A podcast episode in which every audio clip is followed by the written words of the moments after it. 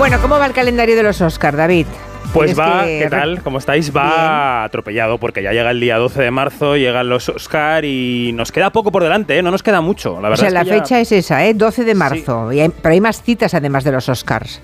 Hay más citas, sí, porque vienen precedidos de muchos indicadores previos, hay festivales, hay galas de premios, lo que no llamamos antesala en este programa nunca jamás en la vida. Eh, los dos principales fueron los que vivimos la semana pasada, los premios de los sindicatos de productores y de actores, y ambas encumbraron a todo a la vez en todas partes, la película de los Daniels, pero eso, los Oscars son el día 12, ¿y qué hay de aquí al día 12? Pues nos quedan dos ceremonias que no son muy importantes para predecir nada, pero que sí que nos pueden dar alguna medida del apoyo de algunos títulos para algunas categorías. Este fin de semana nos quedan los Spirit Awards, que son los premios del cine independiente. Allí concurren tres películas que también van a concurrir por el premio a la mejor película, que son todo a la vez en todas partes. Ellas hablan, la única dirigida por una mujer, y Tar, la película de la directora de orquesta de Kate Blanchett. Y también nos quedarían claro los Ratchis. El fin de semana de los Oscar, el día antes, se entregan los premios a lo peor del cine del año y ahí tenemos una nominada que es Penélope Cruz por Agentes 355, que es una maldad, pero bueno. Es una maldad, ¿no? Porque Sí. los, los Ratchis son como... ¿Cómo se llaman en España? Tienen un nombre. Eh, Aquí hay unos premios que son los eh, Yago. Los Yago, ¿no? Sí. eh, Los yoga, los yoga. Los, ah, es que creo que, hay los que están los dos, existen los Yago y los Yoga. Pero ah, bueno, sí, bueno. y los dos son malos. No sé ahora mismo cuál es cuál, pero hay uno de los dos que es el anti-Oscar, el anti-Goya, digamos, y otros son más satíricos. Pero oye, ya que Penélope siempre está nominada y premiada en los premios, digamos, de verdad. En ¿no? los buenos, En los sí. buenos. Hombre, pues que te nominen una vez en un Ratzi, pues no está mal, ¿no? No, eh, yo recuerdo alguna superestrella nominada que ha ido a recogerlo alguna vez incluso, el ¿eh? sentido del humor no hay que perderlo Claro, nunca. Sí, sí. También he dicho, yo, yo esta película Agentes 355 no la he visto entera. Cuando la nominaron fui a ver un clip, una escena suya para ver qué tal. Y la nominación, pues eh, bueno, ella no fue lo que más se trabajó de su carrera, digamos. Tampoco, o sea que bien. Por aquí nos dice Jorge que este fin de semana ha visto por fin The Whale, que Oh. le pareció una película regulera con un protagonista bastante detestable. Los actores todos bien. Bueno, ¿a ti te gustó mucho? A mí, me preguntas, yo, eh, fíjate, eh, lo que dije fue que tenía un dramatismo exacerbado y que el actor hacía un esfuerzo brutal y que él estaba muy bien. Vale. Lo que pasa es que la película es un poco llorica. Ya, ya, ya. Pues aquí a Jorge le parece detestable lo que te parecía que a ti estaba muy bien. ¿Lo ven cómo tienen que hacer de críticos también los oyentes? Sin cobrar. Porque así hacemos una media. Yo voy a repartir mi exiguo sueldo los oyentes. Bueno, este viernes llega a los cines alguna película que pinte algo en los Oscar, porque mm, ya más o menos todas se van estrenando, de modo que mm, así los muy adictos, el día 12 ya cuando se pongan a ver la, la Claro. ceremonia, ya se lo saben todo, ¿no? Pero queda un algo para, Bueno, queda para algo. estrenarse, sí. Queda algo. Mañana viernes se estrena una película que se llama To Leslie, para Leslie sería la traducción. Es la película de la polémica, si recordáis, porque es la, la película que protagoniza Andrea Riseborough, aquella actriz que provocó mucho ruido cuando consiguió la nominación al Oscar a Mejor Actriz. Ah, sí, esta que nadie entendía cómo es posible Claro. que era una, digamos, una actriz muy discreta y que de pronto fue nominada y las afroamericanas están muy Se enfadadas porque, claro, se han quedado fuera. Normal. Davis o Daniel Deadweiler y claro, además fue una campaña boca a boca. Bueno, vamos a escuchar cómo suena el tráiler. What do you plan to do with 190,000 smackaroos? I don't know, maybe buy a house? Bueno, esta es la típica película de gente que masca chicle en el centro de América. Vaya House es la historia de una mujer de un pueblo pequeño que gana un premio de lotería y ese premio en el fondo lo que hace es destrozarle la vida porque lo pierde todo, acaba en el alcoholismo, casi en la mendicidad. O sea, a los pobres no, a los pobres no les, no les puede caer la lotería. Porque, Bueno, no- yo porque creo lo que- hacen fatal, está bien. Yo creo que no depende de si eres pobre o rico de partida, sino de, de cómo seas tú para gestionarlo, ¿no? Para gestionar la, la riqueza que te Sí, cae. pero siempre, siempre la moraleja es cuando a los pobres les cae un premio importante, a los pocos años, la estadística lo dice, a los cinco años no tienen nada, y en este caso, por lo que veo, muy dramático, ¿no? En este caso es muy dramático Muy y la película cuenta cómo intenta ella reconectar con su pasado, con su hijo, al que dejó tirado. Luego es una película clásica americana de redención y la campaña fue polémica porque, mm, bueno, pues porque las actrices amiguitas eh, suyas empezaron a hacer boca a boca en las entrevistas y hacer incluso pases en su casa de la película. Caray. Cosa que no es ilegal. Pero bueno, Bueno, ¿tenemos que ver tu Leslie o no tenemos que ver tu Leslie? Pues a ver, a pesar de que yo creo que esta señora está correcta en la película, Andrea Riseborough, yo creo que no hay que ver tu Leslie porque ya la hemos visto. Estas películas que se llaman de white trash, esta gente que está en la nada, en la miseria, eh, que sufren pobreza, eh, suciedad, ya las hemos visto, las Ay, hemos visto sí. mejores que esta. y a mí incluso tiene un bache en el centro que me aburrió un poco. Yo creo que tu Leslie es un no y, y también te digo, es que si a esta mujer le dieran el Oscar por encima de Michelle Yeoh, que ahora es la favorita por toda la vez en todas partes, o de Kate Blanchett, que está fantástica en Tar, pues sería una injusticia que, vamos, yo dimito Yo lo descartaría, ¿eh? yo, yo descartaría, descartaría que se lo llevara esta señora, ¿eh? Andrea Riseborough. Ojalá podamos descartar. descartar No, no, yo no tengo nada en contra de ella, pero teniendo esas competidoras y toda la polémica generada, yo creo que incluso por, por precaución no la votarán, ¿no? Como para que gane, no lo sé. Ignoro cómo funciona Yo tampoco sé. la votación. Sí, bueno, eh, vot- eh, votan por gremios y luego toda la academia, pero en fin, yo creo que este año lo tienen muy complicado. Vale, entonces, según David Martos, tu Leslie es un no. Bueno, ¿tenemos algún sí o que aspire a los Oscar?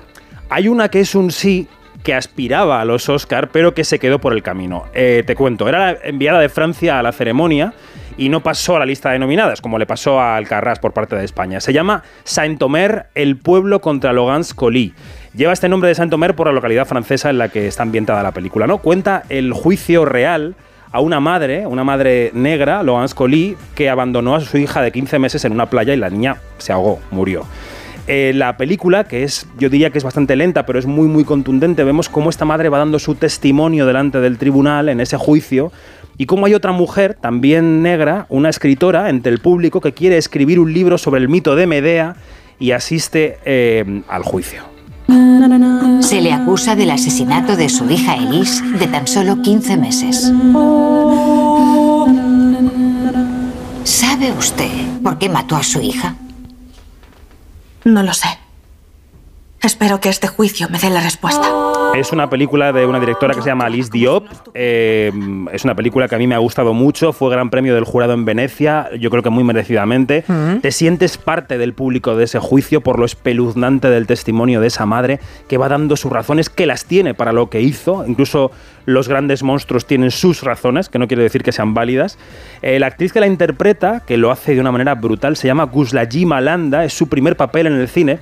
Y nos contaba en el Festival de Cine Europeo de Sevilla cómo le ha cambiado esta película la vida. La escuchamos con la ayuda del traductor Martín Samper. C'est Saint-Omer euh, a et, et va changer ma vie à un endroit. Eh, bueno, esta película ha cambiado, está cambiando y cambiará mi vida. Eh, un papel tan potente. eh, antes de empezar eh, la película o los ensayos, pues me hacía un poco la pregunta todavía y, y ahora tengo que considerarme realmente como, como una actriz y trabajar como actriz y decirme soy actriz. Por eso ha sido una revelación. Bueno, Vale. ya está. Euh, donc, Bueno, entonces, ¿te ha gustado? Por tanto, el tu Leslie para ti es un no y Saint Omer es un sí. Sí, exacto. Vale. Así va la cosa. ¿Alguna con estrellas de Hollywood? ¿A- ¿Alguna peli? ¿Alguien a quien conozcamos un poco? ¿Alguien a Por quien favor. veamos en el cartel y digamos, hombre, si es fulanito o manganita? No sé. Tengo una oferta para ti. A ver, ¿qué te parece eh, Hugh Jackman, Vanessa Kirby, Laura Dern y Anthony Hopkins? Bueno, bien, bien. En ¿La recomiendas? bien. ¿La recomiendas? Pues no, no la recomiendo. Vale, estupendo. Se siente. No. ¿Cómo se llama la peli? ¿Recordáis la película El Padre, aquella sobre un señor con Alzheimer por la que Anthony Hopkins ganó el Oscar a Mejor Actor hace un Me par de gustó, años? me gustó mucho el padre y me encantó Anthony Hopkins en A la película. también. Está soberbio, sí. A mí también. Bueno, pues el primer, el, el primer no, el mismo director, Florian Zeller, ha dirigido El Hijo, que también Anda. está basada en una obra de teatro y suena así. ¿Qué haces aquí? Nicolás lleva casi un mes sin ir al instituto. Quería saber cómo estás. ¿Ha pasado algo? ¿Eres consciente de que pueden expulsarte? ¿Puedo vivir contigo? Bueno, ¿esta historia de qué va? Que también la vimos en Venecia. Pues de dos padres separados, Hugh Jackman y Laura Dern, con un hijo conflictivo. Había vivido siempre con la madre, pero da tanto problema el chaval que deciden cambiar la situación y mandarlo a vivir con el padre, que acaba de tener un bebé con su nueva mujer, que es Vanessa Kirby. Yo no sé si se puede decir en la radio que es una película de niño cabrón, pero es que es así. O sea, hay un gen, subgénero cinematográfico que es de niño que da problemas y causa el caos en su alrededor. Y esta es, una de esas películas. Qué pena, ¿no? Todos Porque yo hubiera ido a verla, ¿eh? Bueno, igual la veo igualmente, pero como me gustó el padre, claro, todo parece que te invita, si te gustó la primera, a ver el hijo, pero no tiene nada que ver, ¿eh? Yo creo que se pasa de frenada en lo simplona Vale, que vale. es la trama, en que todas las emociones están demasiado sacadas de quicio. Ah. Hay mucho lloriqueo absurdo, los papeles son caricaturas, yo no la recomendaría. Pasamos al capítulo de las series. Por aquí pregunta José Ángel si es buena una que se llama The Severance, que se la han recomendado y le han dicho que es muy buena. ¿La has visto, The Severance? Es muy buena, sí, está Sí, en ¿la Apple? TV Plus y es eh, la que especula con que nos parten el cerebro en dos y dividen nuestra vida personal y la profesional. Cuando Anda. entras a la oficina, te olvidas de la vida personal y cuando sales, te olvidas del trabajo. Está bien. Luego, Matahari pregunta si has visto Succession, Sí, claro. que viene la cuarta temporada, que a ella le gustó muchísimo. De reclinatorio, como diría Sacristán. De reclinatorio. Sí. Vale, perfecto. Por aquí Ana nos informa que Sandra Bullock, el mismo año que ganó el Oscar, también ganó el premio Ratchi. O sea, la Sí. pusieron, la elevaron a los altares y la hicieron descender a los infiernos el mismo año. Es verdad que Sandra Bullock, por la película que ganó el Oscar, que hace ya hace 12 o 13 años, no recuerdo exactamente el nombre, pero hacía de una madre, de eh, tampoco se lo merecía. O sea que, bueno, estaba más cerca del Ratchi que del Oscar, también te digo. Pregunta, pregunta o comentario de un oyente. Recomiendo la serie Julia, que está basada en la vida de la cocinera y presentadora de televisión Julia Child, eh, larguiñano estadounidense, digamos. Yo recomiendo una película que he visto en Movistar Plus, que es, eh, creo que estuvo nominada a Oscar como mejor película extranjera el año pasado, aunque no le dieron el Oscar, que se llama Lunana, un Jack en la escuela. Es una monada de película y nos cambia de mundo, es, es una monada. Así que la recomiendo. Pues las dos están muy bien. Eh, la película que dice la oyente, la de Lunana, fue la primera nominada de Nepal a los Oscar. Y es una película muy bonita que juega con la idea de una escuela que está en un lugar sin electricidad, perdida en la montaña, y está muy bien. Y la serie de Julia es sobre la co- cocinera Julia Child. Ya se hizo una película con Meryl Streep que se llamaba Julia and Julia, si recordáis. Y la actriz que está en esta serie Julia es Sarah Lancashire, que como decía el oyente, es la actriz de Happy Valley, que la semana pasada nos recomendaban tanto. Bueno, y de las series estrenadas esta semana, las que aparecen en plataformas, ¿hay alguna que nos quiera recomendar o sigues hater también en el tema series? No, voy a recomendarte dos. Eh, Dos, vale. La primera yo creo que te va a gustar. Este domingo llega a 3Player Premium el biopic de la estrella del porno Nacho Vidal. ¿Y por qué crees que me va a gustar? Porque está Hombre, muy bien. Porque está bien la serie. Está muy bien la serie. Sí. Hombre, y todo lo que se ve en la serie Sí. también. No sé. A ver, Ruber Calvo, déjame continuar. Se llama Nacho eh, la serie y al actor de los no sé cuántos centímetros de talento le da vida Martiño Rivas. Nací en Enguera, un pueblecito de Valencia. Sé que muchos no me vais a creer, pero yo crecí en una familia muy creyente, ¿Nacho? En la que siempre tuve la sensación de ser un fracasado. No quiero saber nada de tu vida y no quiero que vuelvas a pisar esta casa. Tienes un don y lo tienes que explotar. Hazme caso. Tiene un don Ruber Calvo y lo tiene que explotar. Este es el leitmotiv de la ¿A serie. qué se referirá? a su simpatía arrolladora. He visto el primer capítulo de Nacho, hay sexo explícito. Es muy gamberra, pero me ha gustado mucho, tiene mucho ritmo y probablemente sea lo mejor que haya hecho Martiño Rivas, que está canalla, está desafiante. Yo estoy deseando ver más capítulos. Por Dios, a ver un momentito. ¿Has dicho sexo explícito? Bueno, a ver, se ve algún órgano sexual que otro. ah, eh, bueno, pero eso no es sexo explícito, eso es mm, desnudo, ¿no? Bueno, se ve sexo eh, sin que se vean los órganos en el momento del sexo. No sé cómo contarte, pero hay que mucho sexo en la Vale, serie. vale, pero no es porno- tiempo fornicio. Pero no es No es pornográfica. porno porque no podría estar en Claro, por eso digo que nadie se equivoque. Hombre, me- a mí me, me pareció muy curioso que Martiño Rivas quisiera protagonizar esta serie. De entrada me sorprendió. Pero dices que está muy bien. Porque es un guapo como más angelical, ¿no? Sí, siempre hace Bien. como de buen chico, esa mirada, esos ojos celtas claros que tiene. Parece que se ajustan más a una personalidad más, más beatífica, ¿no? No sí, sé. pues no. No. Aquí está, está Nacho Vidal. Hombre, yo, total. yo le pondría en un altar, eso sí. a Nacho. A él, digo. A Martiño. A, Martiño, Ah, A Martiño Rivas, sí, sí. Vale, vale, muy bien. Pues esa es una de las que recomiendas. ¿Y la segunda?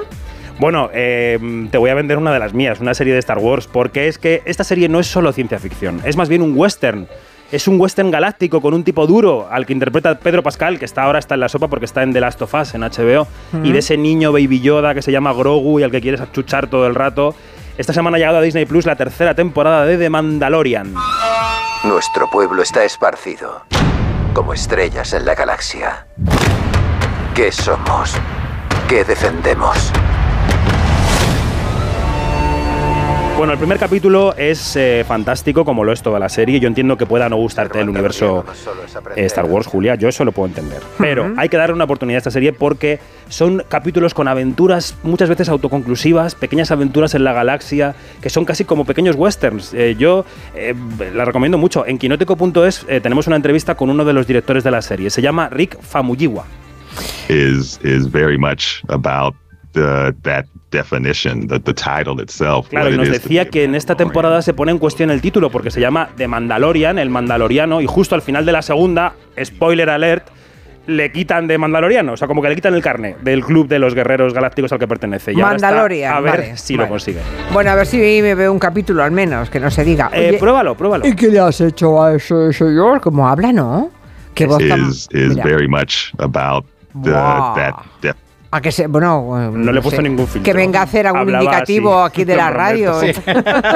o algo. Qué barbaridad, qué voz, qué voz, qué voz tan estupenda. Sí. Ah, hablando de otra voz no precisamente estupenda, lo de Bosé, ¿qué tal? Me han contado que muy mal, ¿no? A mí no me ha gustado nada, la verdad. Creo que es todo lo contrario a Nacho. Bosé es una manera, yo creo que equivocada, de acercarse a un biopic. Em, respeto mucho a los guionistas, entre ellos amigos de este programa y de esta cadena, pues Isabel Vázquez, Boris Izaguirre, etcétera, etcétera. Respeto el trabajo de los directores, pero creo que la serie ha quedado ñoña y que no da una idea global del personaje. Ya. Vale. Ahí me voy a quedar. No se hable más, no perderemos el tiempo entonces. Vale, pues venga, em, seguimos dentro de un ratito con los chicos de Orden Mundial, pero antes tenéis que dejarme una pregunta. Fernando y Eduardo, buenas